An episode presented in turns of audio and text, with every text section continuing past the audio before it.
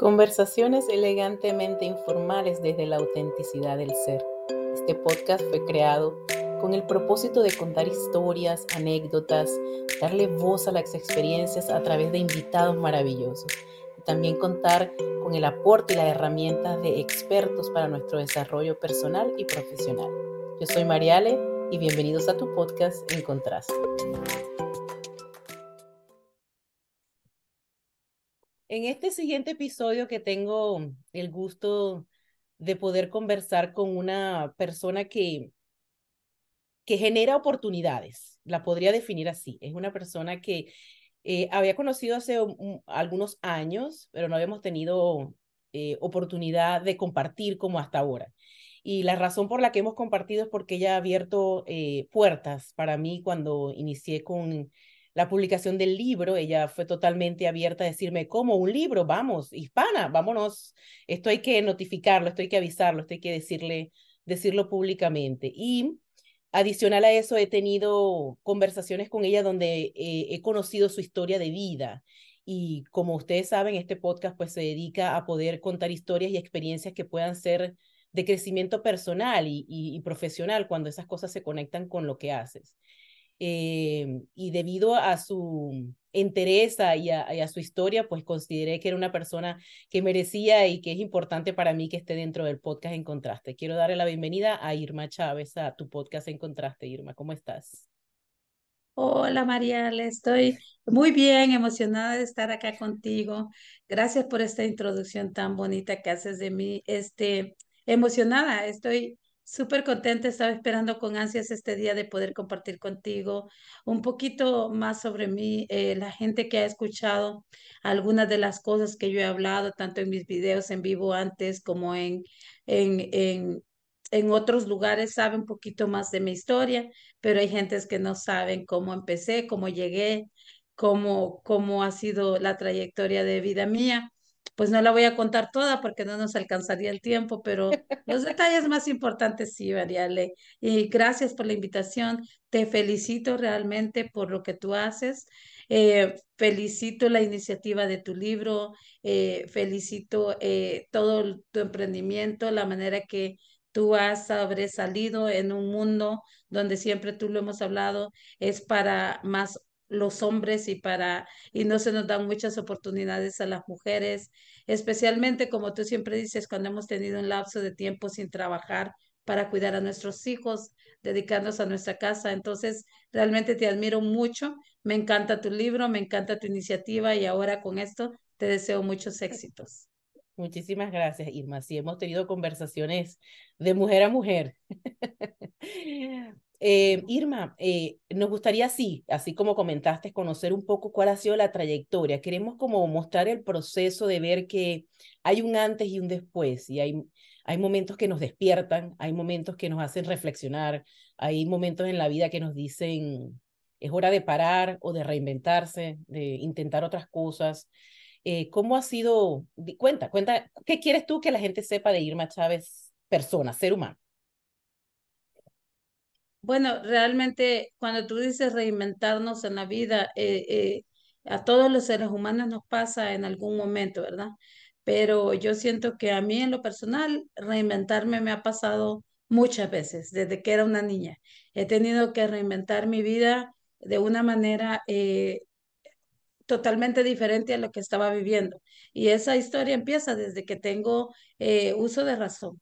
A los tres años mi mamá me deja con mi abuela paterna, eh, a, a, mí y a mi hermana menor.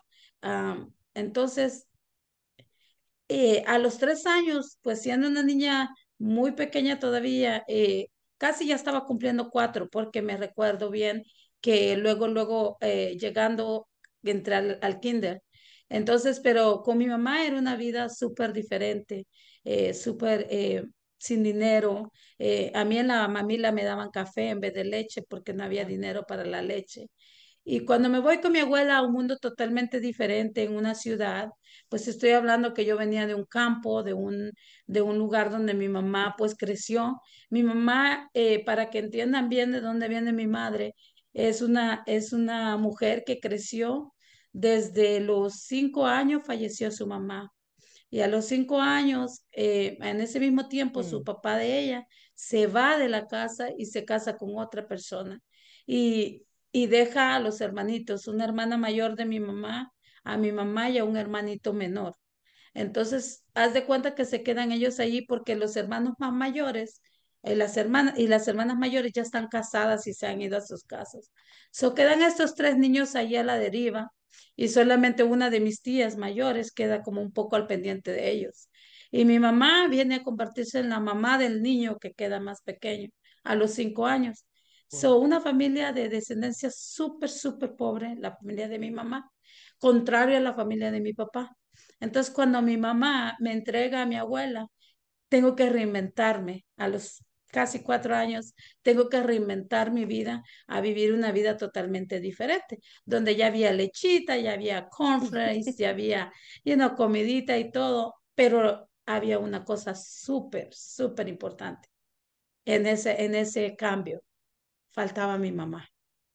Faltaba mi mamá y crecí con una abuela paterna que ella en su, en su ignorancia, yo podría decir, hizo de mi vida una vida bastante difícil por el, por el parecimiento que yo tengo a mi madre y mi abuela pues no la quería. Entonces hizo de mi vida una vida bastante difícil porque mi abuela yo sé que me quiso siempre, pero no supo cómo manejar la situación de mi parecimiento mucho con mi madre y realmente me trataba mal. A los ocho años yo oía palabras horribles, tanto de mi mamá como hacia mi persona. Y, y era difícil, era muy difícil. A los ocho o siete años yo empecé a limpiar la casa, a, ser la encargada de la casa, porque mi abuela vendía en un puesto de mercado y yo tenía que tener eh, en cuenta que yo tenía que hacer todo lo que hacer de la casa. Yo cocinaba, yo limpiaba, yo hacía de todo menos lavar. Mi abuela lavaba, pero lo demás, planchar, lavar. Eh, también te estoy hablando que allí vio mi tío, mi tío más menor, uh, por parte de papá, él vivía con nosotros y él estudiaba en esos entonces. Entonces yo eh, tenía que limpiar la casa para todos, aunque mi tío fue súper especial conmigo y mi hermana eh, eh, era difícil también porque yo tenía que hacer todo en la casa. Pero siento que desde pequeña a mí me gustó hacer el quehacer. A mí me encantaba una casa limpia, a mí me encantaba barrer, a mí me encantaba decorar, me encantaba ser ama de casa y yo soñaba con casarme algún día y tener hijos, tener una familia y tener mi propia casa yo no, desde pequeña, porque eso era lo que me gustaba hacer. Recuerdo bien que mi hermanita le encantaba jugar con muñecas, las Barbies, ella que le regalaran una muñequita para ella era su felicidad. A mí me gustaban los trastes, me gustaba echar tortillas de barro, me gustaba hacer ese tipo de cosas. Sí, tengo una foto donde tenemos un comalito ahí en el mercado donde mi abuela vendía y mi hermana y yo tenemos un delantal y yo estoy echando tortillas. Entonces yo, entonces yo desde pequeña fui como muy, eh, que no me gustaba jugar a las muñecas, me gustaba más jugar a la casita, a, a, a cuidar los niños, a, a limpiar la casa y todo. Y bueno, crecí así, pero y estudié, me pusieron en la escuela, en una escuela de puras niñas hasta cuando entré al, al sexto grado me, y el siete grado me tocó en una escuela cristiana donde habían varones también. Um, allí, en la allí a los 12 años pues empieza la rebeldía un poquito de uno. A esta edad ya mi abuela me dejaba ir a visitar a mi mamá con mi hermana. -huh. siempre agarrábamos dos, bus, dos buses para ir a casa de mi mamá a visitarla. Y una vez nos quedamos extra tiempo con mi mamá un día más, dos días, no me recuerdo bien. Eh, eh, mi abuela nos dio permiso tanto tiempo y nosotras, mi hermana más pequeña, se quería quedar con mi mamá más tiempo. Mm. Y yo dije, ay, le dije, quedémonos, pero dije que tú, dice que tú que quisiste quedarte. Le digo, porque yo, eh, si digo que yo fui, me van a pegar, porque a mí sí me pegaban por todo. Entonces dije, porichito cocodrilo. y, y le dije a mi hermana, dile a mi abuela que tú querías quedarte para que no me peguen a mí. Y dijo mi hermana, ok. Y bueno, decimos, y mi hermana y yo éramos cómplices en todo. Te estoy hablando, mi hermana Iris, tan linda, mi hermanita, eh, éramos cómplices en todo. Y dice, y nos quedamos con mi mamá. Pero cuando regresamos, a pesar que ella dijo, fui yo, abuela, la que me quise quedar, pues a mí siempre me cayó duro, ¿verdad? Aparte de eso, ese día habíamos salido al cementerio a dejar eh, flores porque era día de finados y cuando regresamos, pues había que hacer comida, ir a comprar las tortillas y todo. Y mi abuela me manda a comprar tortillas, yo agarro una manta, la que sea que está allí, y cuando mi abuela la vio, me, me trató mal y me dijo que yo era, me dijo, no, no fue una mala palabra, pero me dijo que yo era una tonta, estúpida, algo así. Y yo le contesté para atrás, porque pues casi nunca me quedaba callada. le contesté y recuerdo que me pegó en la boca y me sangró, me sangró, me desangró la boca. Y ese momento mi abuela me dijo, tú tenés una mamá y si quieres vete con ella.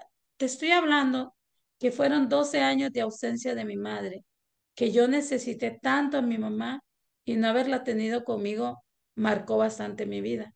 En ese momento, cuando mi abuela me dice eso, vino el otro reinventarme de mi vida, porque agarré mi ropita, la eché en una mochila de backpack y la puse allí, agarré los dos buses que tenía que agarrar y caminé como cinco millas para llegar a la casa de mi mamá.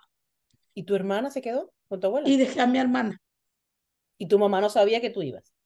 Mi mamá no sabía que yo iba porque mi mamá ya pensó que yo me había ya regresado con mi abuela, ya volvía, o sea, ya volvía a mi vida normal, a la escuela, todo. Pero cuando me ve llegar mi mamá con la mochila, inmediatamente se da cuenta que yo vengo ya a vivir con ella.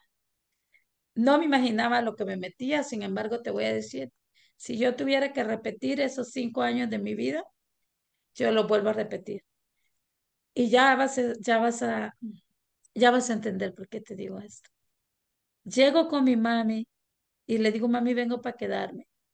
Mi pobre mami en este momento ya está casada con, con otro señor que ahora le digo papá, porque ha sido un hombre muy bueno conmigo y mis hermanos, mis hermanas y mi hermano. Y nosotros lo queremos, a pesar que ellos ya están separados, lo queremos como papá. Yo hablo con él casi todos los días, eh, le saludo y todo porque ha sido la persona que tomó el papel de mi padre. Y bueno, y llego allí, pero allí me tocó enfrentar otra, otra situación en mi vida. Allí empiezo yo así, quiero continuar la escuela y todo, pero mi mamá, yo, mi mamá o me daba para irme en el bus a la escuela o me daba para comer en la escuela. Y eso te está implicando quedarse sin comer en la casa. Así era la pobreza de tan grande. O sea, no era que había para el bus, para el, el almuerzo, para la comida de la casa, no había, porque por alguna razón, aunque mi papá trabajaba, pero el dinero no era suficiente, éramos cuatro, cuatro, éramos tres en la casa, tres hijas, la hija de mi papá, y mi, dos, mi, mi otra hermana menor que creció con mi mamá y yo. Faltaba mi hermana Iris que se quedó con mi abuela. Entonces, allí empieza de nuevo el, el, el dilema, ¿quiero estudiar o quiero o qué quiero hacer? Porque si estudio, no vamos a tener para comer. Si estudio, algunas veces no voy a tener para irme en el bus o algo a la escuela. Entonces, eh, un día hablé con mi mami y le dije, ¿sabes qué? Yo voy a trabajar porque necesitamos comer. Ah, y pasó porque un día también nos tocó comer tortillita con sal y limón, tortillitas hechas a mano, ¿no? Pero yo dije, mis hermanas y yo, pues yo no había pasado eso, porque te recuerdo que con mi abuela había lo suficiente. No había en abundancia, así que tiráramos para arriba, pero había. Yo vivía en una casita bonita, con, you know, con su baño normal. Con mi mamá te estoy hablando, no había baño siquiera, o sea, era una cosa increíble, la pobreza. Se cocinaba con leña, se echaban tortillas, cosas que yo no estaba acostumbrada. Sin embargo, mi mamá trató de cuidarme, nunca, no me enseñó a echar tortillas, ella me, me enseñaba que yo la viera, pero no me dejaba hacerlo porque ella sabía que yo venía como de la ciudad y, y ahí era como un campo, entonces era como difícil. Como quiera, ahí es donde decido parar la escuela y me puse a emprender yo solita. Pues nadie me iba a dar trabajo, aunque hubiera trabajo, cómo me movía al trabajo, cómo hacía muchas cosas pero entonces yo podía andar en el bus siempre. Así que me iba a las fincas, allá se les llama fincas, no sé si en tu país, Mariale, pero en mi país se le llama finca a donde la gente cultiva algo. ya sea café, ya sea naranjas, todo. Entonces yo me iba a una finca que no estaba muy cerca de mi casa, pero tomaba un bus, me iba, regresaba. Si tienes alguna pregunta para mí, que yo. No, ¿y cómo cargabas los, las cosas? Ah, bueno. Cuando salías de la finca. aquí. Sí, es, era como dos millas para entrar a la finca. Por lo general estaba la calle pavimentada, ¿verdad? La calle que es la carretera. Allí me bajaba en el bus y había que caminar una calle sin pavimento, eh, como dos millas, para entrar al, a la finca, hasta adentro, donde estaban los dueños. Entrando a la finca, yo pedía que, que me vendieran un ciento de naranja. Un ciento es cien. 100 naranjas, 100 mandarinas o 100 aguacates. Nunca me llevaba más de 100 de una cosa porque no podía cargar todo. Entonces lo que yo hacía era que me los ponían en un saco, en una bolsa, por decir de esos resistentes o un saco, no sé si sabes lo que es un saco, y me lo echaba en la cabeza y caminaba las otras dos mías a salir al bus, lo subía en el bus y me iba yo al mercado central del, de la ciudad. Y allí iba, yo no me, me, iba a sentar con un puesto, porque para tener un puesto tenés que tener permiso, tenés que pagar y todo. Lo que yo hacía que me llevaba mi saquito en la mano, eh, así en la cabeza, y pasaba donde las mujeres que vendían fruta. Y yo les ofrecía, oiga, quiero un 25 mandarinas o 25 naranjas o esto. Y me decía la gente, sí, déjame 25. ¿Cuánto es? Tanto, tanto, tanto. Entonces yo hacía mi dinero, doblaba el dinerito que había yo invertido. ¿Y cómo sacabas el, el, la cantidad con que ibas a vender? Tenías 12. ¿Cómo sacabas esa cuenta? Ah, bueno, si la compré a tanto, debo sacar, debo venderla tanto para poder, o sea, es un paso fuerte, me estoy imaginando yo a los 12. No, mamita, yo no era cualquier cosa a los 12 años. Pero que yo ya sabía, a pesar yo de que venías de otra condición, de otro estilo de vida, eh, o sea, de una vez te cambiaste el switch, aquí hay que hacer algo. Claro, o sea, yo no me iba a quedar sentada y, y ese ha sido uno de mis, podría decir yo, problemas en mi vida o bendiciones en mi vida, pues se puede ver como de las dos, ¿no? Porque tú sabes, o te quedas sentada aguantando hambre o te levantas y dices, pues yo voy a traer algo porque hambre no voy a aguantar. Entonces, y vengo de una casa donde yo hacía las cosas de la casa, pero yo no tenía que traer dinero para comer. Entonces, cuando ya me pasa eso, yo no sé, Mariale, no te puedo, no te puedo decir porque no recuerdo cómo yo sacaba mis cuentas. Lo que sí te puedo decir es que a mí me, me quedaba ganancia y guardaba dinero para el siguiente día ir a hacer lo mismo. Entonces, así es como empiezo yo, por eso yo digo que yo soy una emprendedora desde los 12 años. Y después de eso, pues el emprendimiento es difícil, no es una cosa que todo el tiempo, si no hay naranjas que vendes ahora, si no hay esto que vendes ahora, y para mí a mi edad no era fácil. Entonces recuerdo que en una ocasión un amigo de mis papás, en este caso mi mamá y mi papá, les dijo, yo tengo una venta de cinchos en el mercado, me gustaría que, que Irma venga y venda conmigo si la dejan. Y yo en ese entonces tal vez tendría como unos 14, 13, 14. No, hombre, allí me fue muy bien.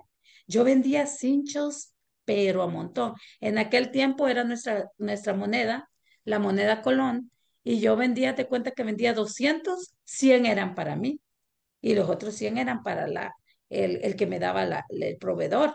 Pero yo andaba con los cinchos acá, mira, colgados, y los vendía y ahí andaba vendiendo fajos, pues cinchos, cinchos de hombre, de mujer, lo que fuera. Y, y bueno, así.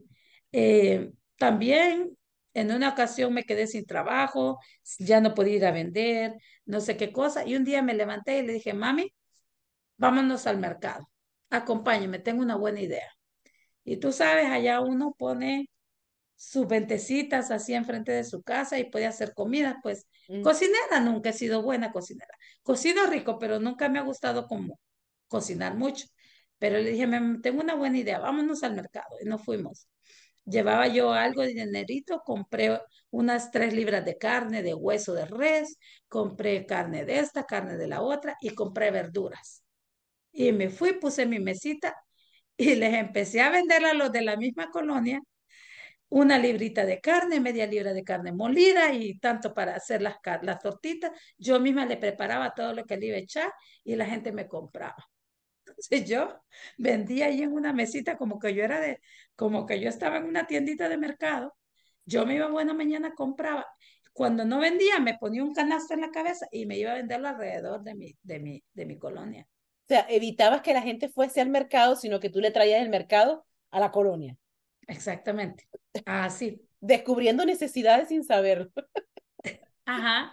Y en este entonces estoy hablando que también tendría unos, qué sé yo, estaba entre, porque eh, toda esta etapa que te estoy contando, o este, este reinventarme fue entre los 12 y los 18 años. So, ¿cuántos años fueron? cinco, ¿no? Cinco. Cinco años. En estos cinco años, pues, ¿qué, qué no hice? Menos ir a la escuela. Sí. Seis años, sí. Pero viste cómo, eh, viéndose como, como ilógico, como a los siete años ya cocinabas en casa de tu abuela. Claro, tenías las comodidades, pero ¿a qué costo, no? Eh, lo pensaría sí. uno en ese momento. Cocinabas, limpiabas. Sin embargo, esa experiencia que parecía inhumana en ese entonces, porque yo tengo un niño de siete años y puedo decir que no sabe hacer nada de eso. Entonces, sí, entonces, eh, si, te, si, si eso no lo hubieses vivido, ¿cómo enfrentas la situación en tu casa a los 12 años cuando te mudas con tu mamá? Si hubieses venido de una casa donde no te faltara nada, donde no cocinabas, donde no arreglabas, donde no hacías nada. O sea, esa, esa formación que parece injusta era necesaria para que pudieras entonces ayudar a tu, a tu mamá a los 12 que te tocó ser mamá de tu mamá. Todo, todo el tiempo, Mariale, no, perdón, lo que iba a decir es diferente. Toda mi vida, ahora, a mis 47 años, sé que todo lo que ha pasado en mi vida, todito, desde el momento que mi madre me deja, desde que mm. el momento que veo la luz del mundo, pues fue como, como que toda, eh, todo eso ha sido para mí una enseñanza. Cada cosa que ha pasado en mi vida ha tenido una enseñanza para mí, para ser ahora la mujer que soy. Si hay momentos que me quiebro, no te voy a decir que no. Si hay momentos donde digo, wow, ¿hasta cuándo voy a poder yo este, parar de, de ser yo el soporte de mi familia, de estar ahí para mi familia? Hay momentos mm. que sí me quiebro ¿no? y hay momentos que sí no entiendo cómo, cómo hacer para... Eh,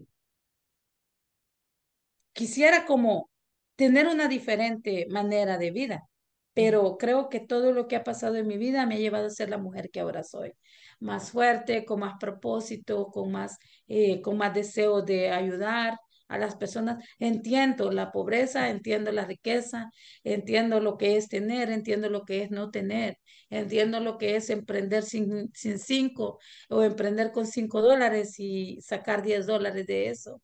Entiendo todo eso y creo que eso me ha llevado a ser la mujer que ahora soy. Sí, ahorita más adelante vamos a hablar sobre conexión de negocios latino, pero eh, a pesar de todas las conversaciones que hemos tenido, eh, ahorita tiene más sentido para mí el, el, el, el para qué haces lo que haces, el con, con, con fe de experiencia, cómo lo que haces ahorita tiene sentido, porque es que ha sido, ha sido tu vivencia el emprender todo el tiempo, incluso cuando estabas con el mismo idioma, en tu mismo país, en tu misma colonia, aún no sería fácil. Y, entonces decidir eh, eh, esta non-profit que ahora tienes apoyando a personas que no solo emprender, sino emprender en otro país.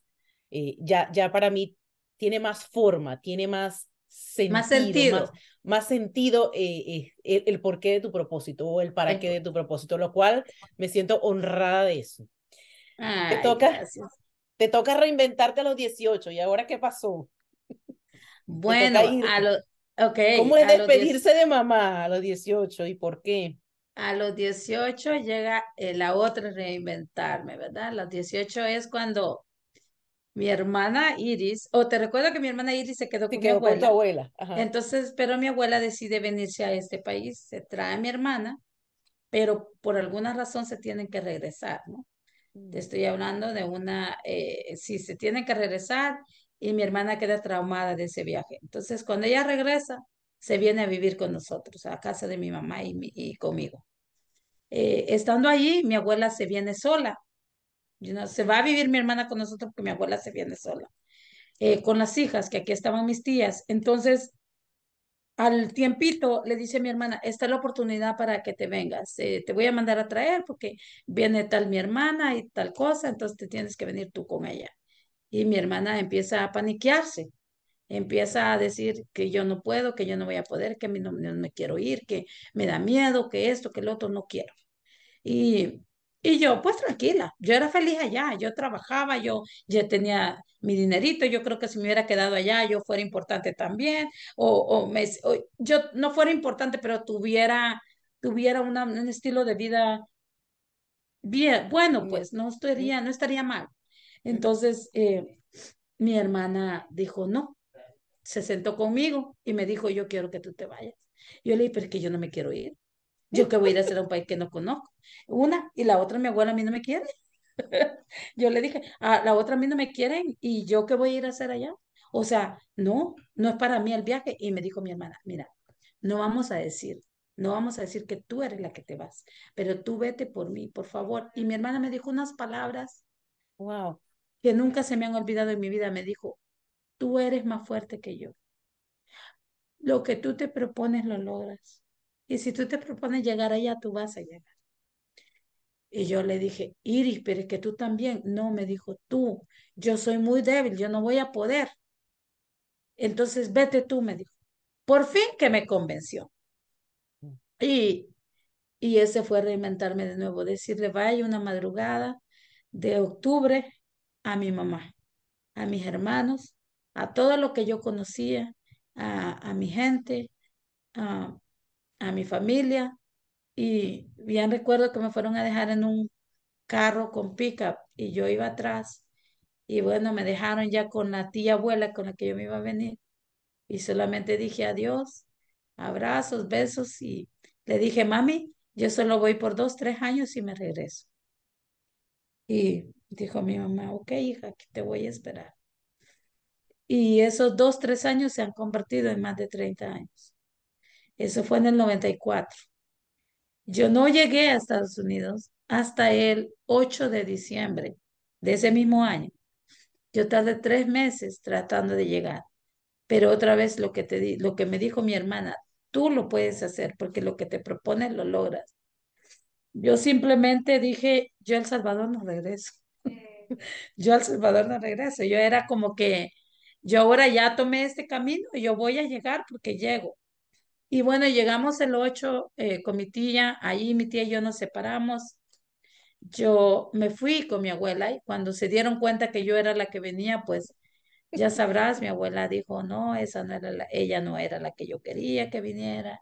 Y lo dijo en la iglesia, lo dijo a todo el mundo Wow. que, que estaba orando por mí todo, pero pues a de, a la, al final del día, como decimos, pues fui, fui yo la que le llegué a mi abuela, que no quería. Y mi abuela no tuvo más que, me recibieron, pues me recibieron, yo también soy su nieta, y me recibieron y, y, y me tuvieron ahí un tiempo, pero pues por, la, por motivos de, de familia, por la, por la manera que yo soy, por la manera de independencia que yo he tenido siempre, eh, cuando ellas miraron que yo eh, no venía a, a cuidar sus niños ni nada, yo quería sobresalir, quería trabajar, pues me tuve que ir de la casa y una muy buena amiga en, en California me consiguió un trabajo de, de housekeeper. Housekeeper en California, eh, en, una, en una ciudad parecida a Beverly Hills. No era Beverly Hills, pero sí era una ciudad muy, muy, muy eh, de ricos, pues allá en California. Y housekeeper, pues es una sirvienta en mi país. No sé cómo le llaman ustedes en tu país.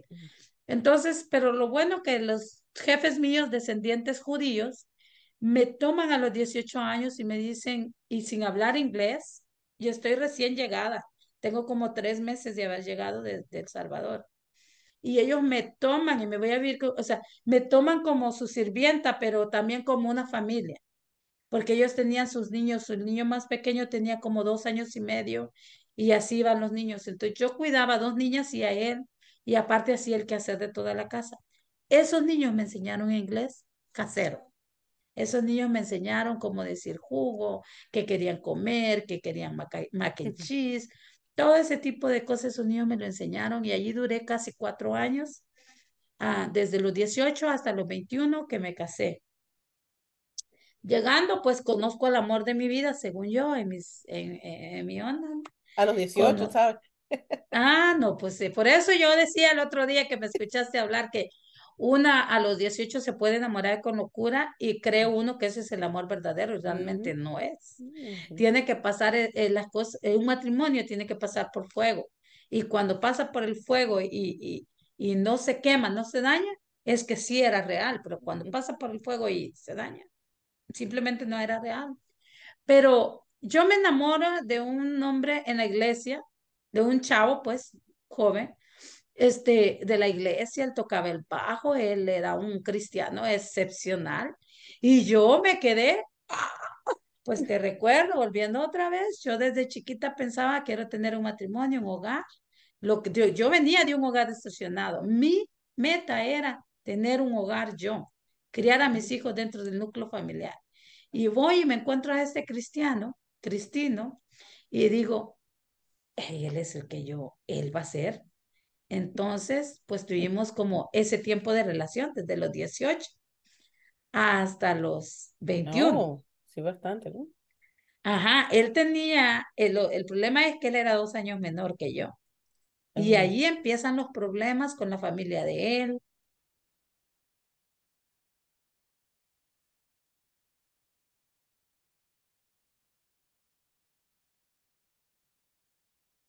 A mí en presencia ahora, a mí me tomaban en ese entonces como que yo era una vieja ya que había vivido una vida demasiada. Uy, no me está dando internet, espérame. Si mira mi pantalla, ¿no? Sí, sí, sí, te escucho ahora. Oh, ok. Eh, yo, eh, como que yo era una mujer ya muy experimentada, eh, a los 18 años para ellos yo no era la mujer para, para él, ni para la familia, ni para la gente de la iglesia. Luchamos contra todo, mi ex esposo y yo luchamos contra todo, hasta que por fin nos casamos, ya estaba yo con mi- en mi embarazo de mi primer bebé, eh, pero él dijo, no, yo quiero casarme contigo, nos casamos y todo pero él, por toda la situación que se vivió con la familia, la iglesia y todo, yo creo que él ya se fue, ya fue inseguro.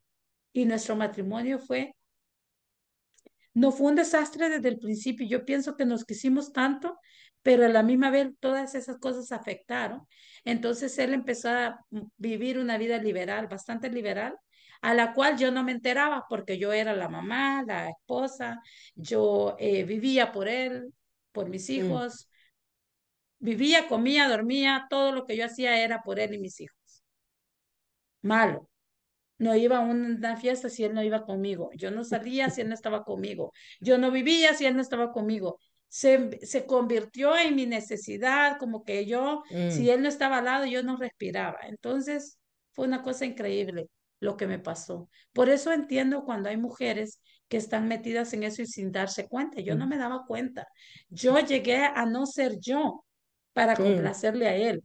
Llegué a, a, a evitar mi risa porque no le gustaba cuando me carcajeaba. Llegué a dejar de hablar con la gente porque no le gustaba cuando yo contaba algo y me ponía contenta contando algo y muchas cosas que pasaron. Sin embargo, yo era feliz en mi mente, en mi mente, Porque tenías en el hogar rostro, que había, había estado buscando. exacto, pero en mi rostro, eh, realmente internamente no, Mm, porque no podía ser yo.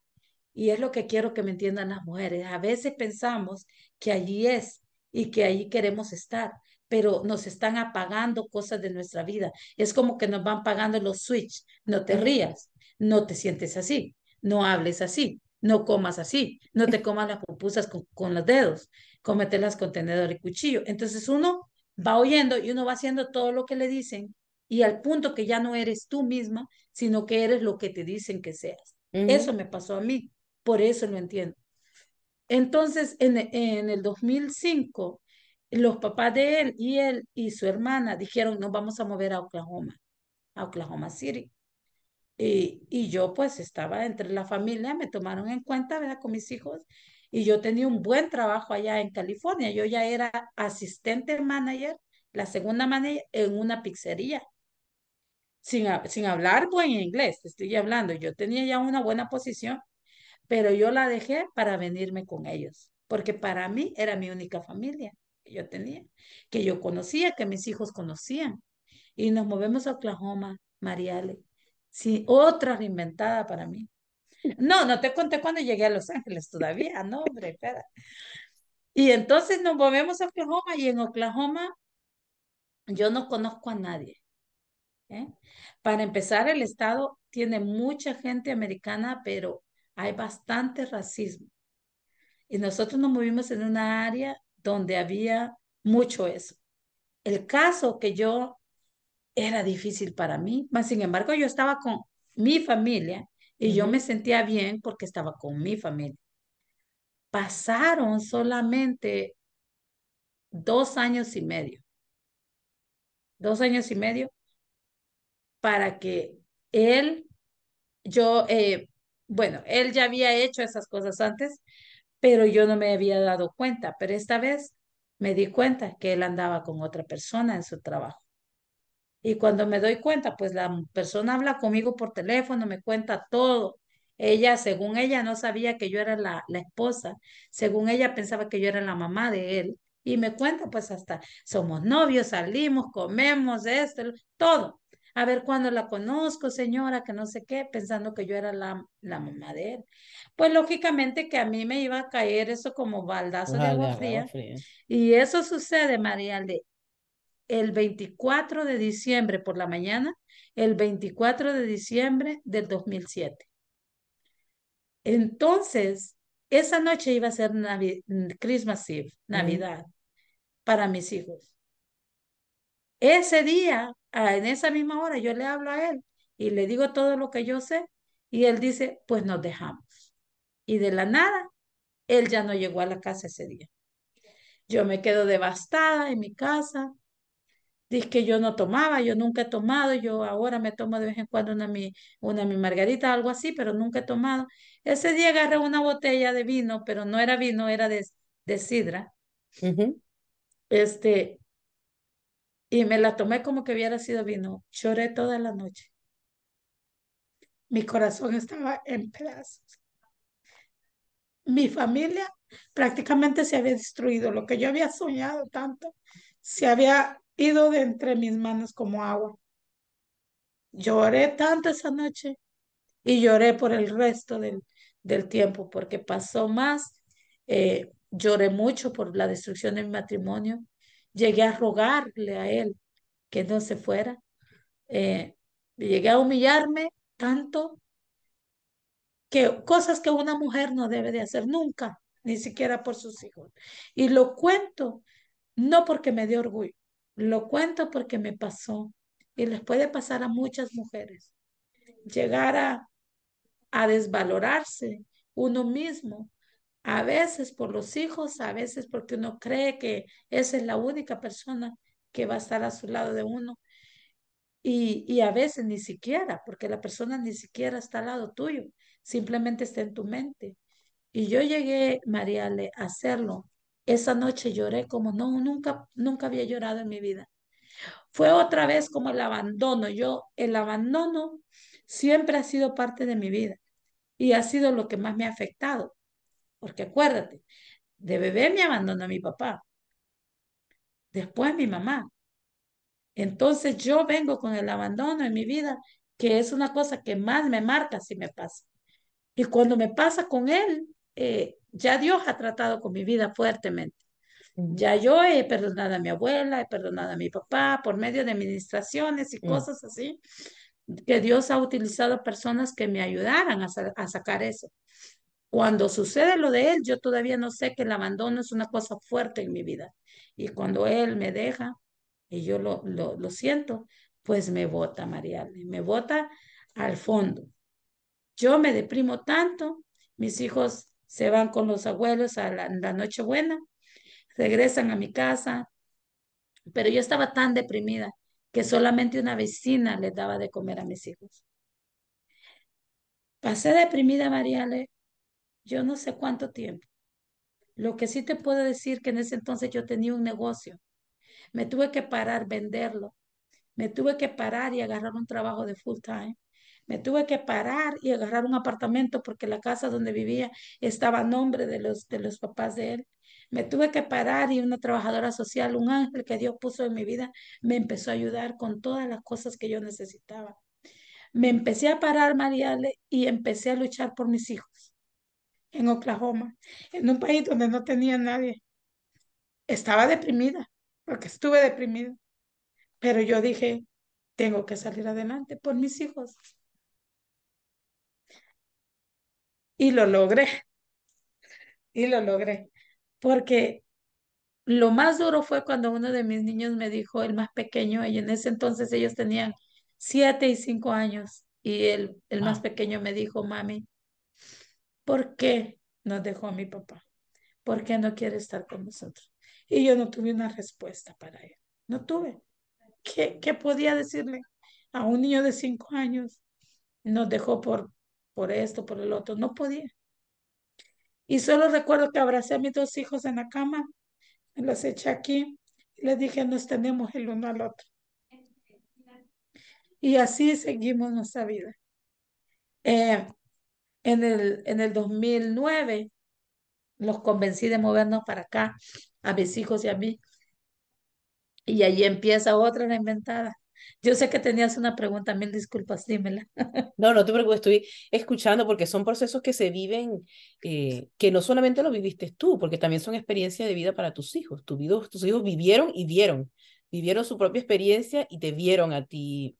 que eso, eso forma. Lo que también rescato es que toda tu experiencia de vida, para quienes te conocen y vayan a ver este podcast, este, puedan identificar que tú, toda tu experiencia de vida es la razón por lo que haces, por la que haces lo que haces ahorita.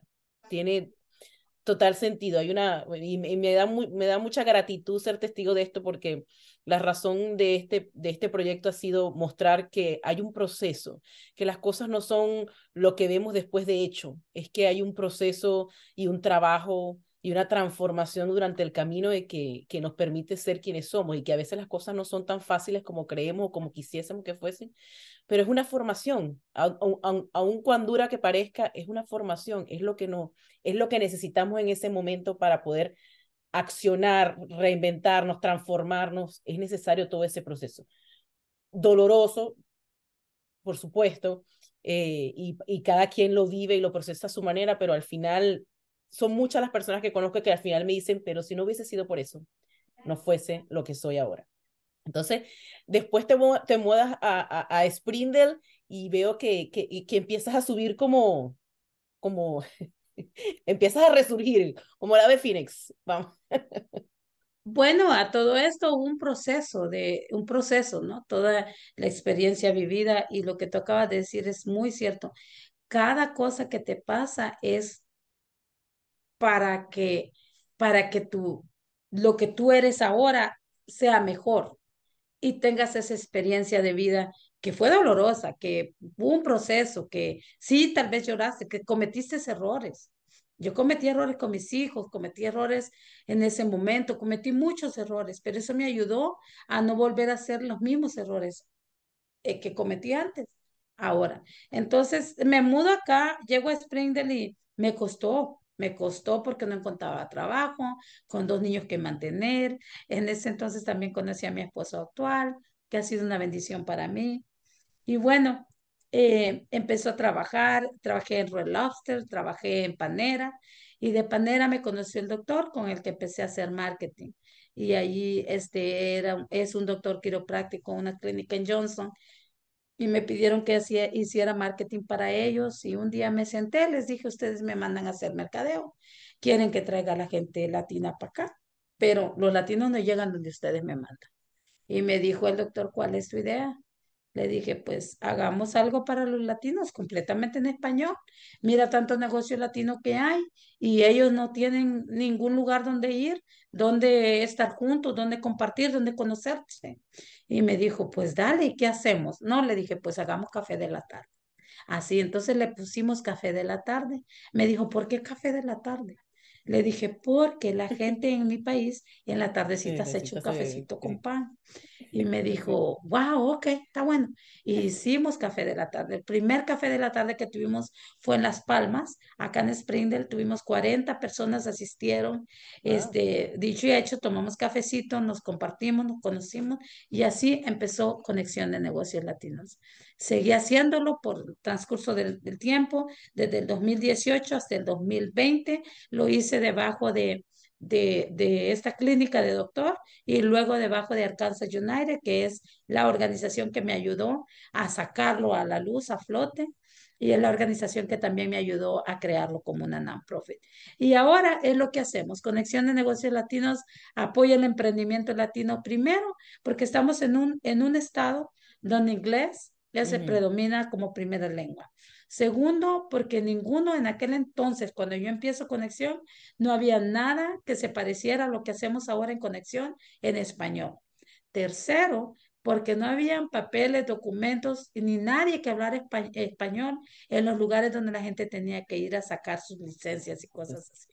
Y cuarto, porque nuestra comunidad latina se está moviendo de otros estados mm. y no encuentra dónde están esos lugares y conexión puede ser un recurso donde les podemos enviar a los lugares y darle los recursos que puedan obtener.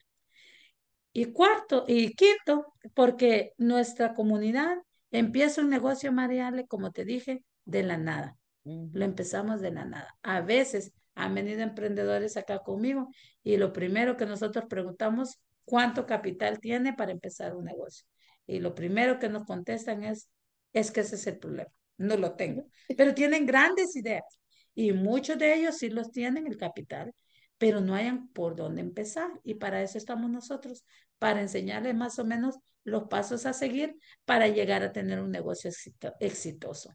Lógicamente, hay negocios que se mantienen, hay negocios que se caen, como todo negocio, esto es así, pero la mayoría de negocios que hasta el momento hemos ayudado están allí, se están manteniendo, son gente que están llevando comidita a su familia por medio de esos negocios que ellos han emprendido.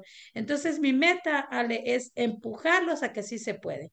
Todos podemos, todos tenemos derecho de empezar algo, todos lo podemos hacer. Yo soy una persona que cree mucho en con la comunidad.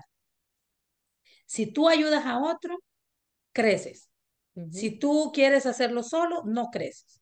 Juntos somos más fuertes. Así es de que lo podemos hacer juntos. Así es, así es. Y sí, veo que también ofrecen educación, o sea que no es nada más eh, eh, la parte legal o funcional de, de que las personas sepan cómo, se cómo funciona el sistema donde vivimos para poder emprender. Es que también se mantienen educados, también hacen eh, reuniones donde, que es importantísimo, donde todos los negocios asisten y se conocen y independientemente que hagan o no lo mismo, existe ese vínculo donde tú dices, pues no estoy solo en esto de emprender en un país diferente y con un idioma diferente. Esa, esa conexión precisamente que muestra el nombre este, se ve cada vez que hacen las reuniones. Sí, claro, lo que estamos tratando es, Marial, es que nuestra comunidad eh, pueda venir y tomar ventaja de los talleres que nosotros damos. Nosotros ofrecemos talleres de emprendimiento de impuestos y tu negocio, eh, cómo utilizar las redes sociales para tu negocio, eh, finanzas, eh, contabilidad y tu negocio, muchos temas importantes que todo emprendedor debe de saber. Un emprendedor, para mi manera de, de pensar, si sabes cocinar, puedes poner un restaurante pero no vas a saber de cómo hacer tu marketing, cómo hacer, y es importante que sepas de todo, de impuestos, aunque tengas un contador, sabe de impuestos, porque por lo menos saber que existen esa, esas cosas. Sí, exactamente, Así. porque como empresario o como un dueño de negocio tienes que saber todas las áreas donde, donde tú necesitas saber. ¿Por qué? Porque tal vez no lo vas a tener que hacer todo, pero por lo menos tener una noción de lo que son y poder todas las supervisar cosas que, y, y uh -huh. poder tomar y decisiones. eso es lo que después. hacemos sí claro y también lo que otro que hacemos Mariale es este networking el networking es interconexiones y interconexiones se trata de que la gente venga, se conozca con otras, promueva su negocio por medio de las tarjetas, le cuente a la gente lo que hace y eso es simplemente es networking o interconexiones.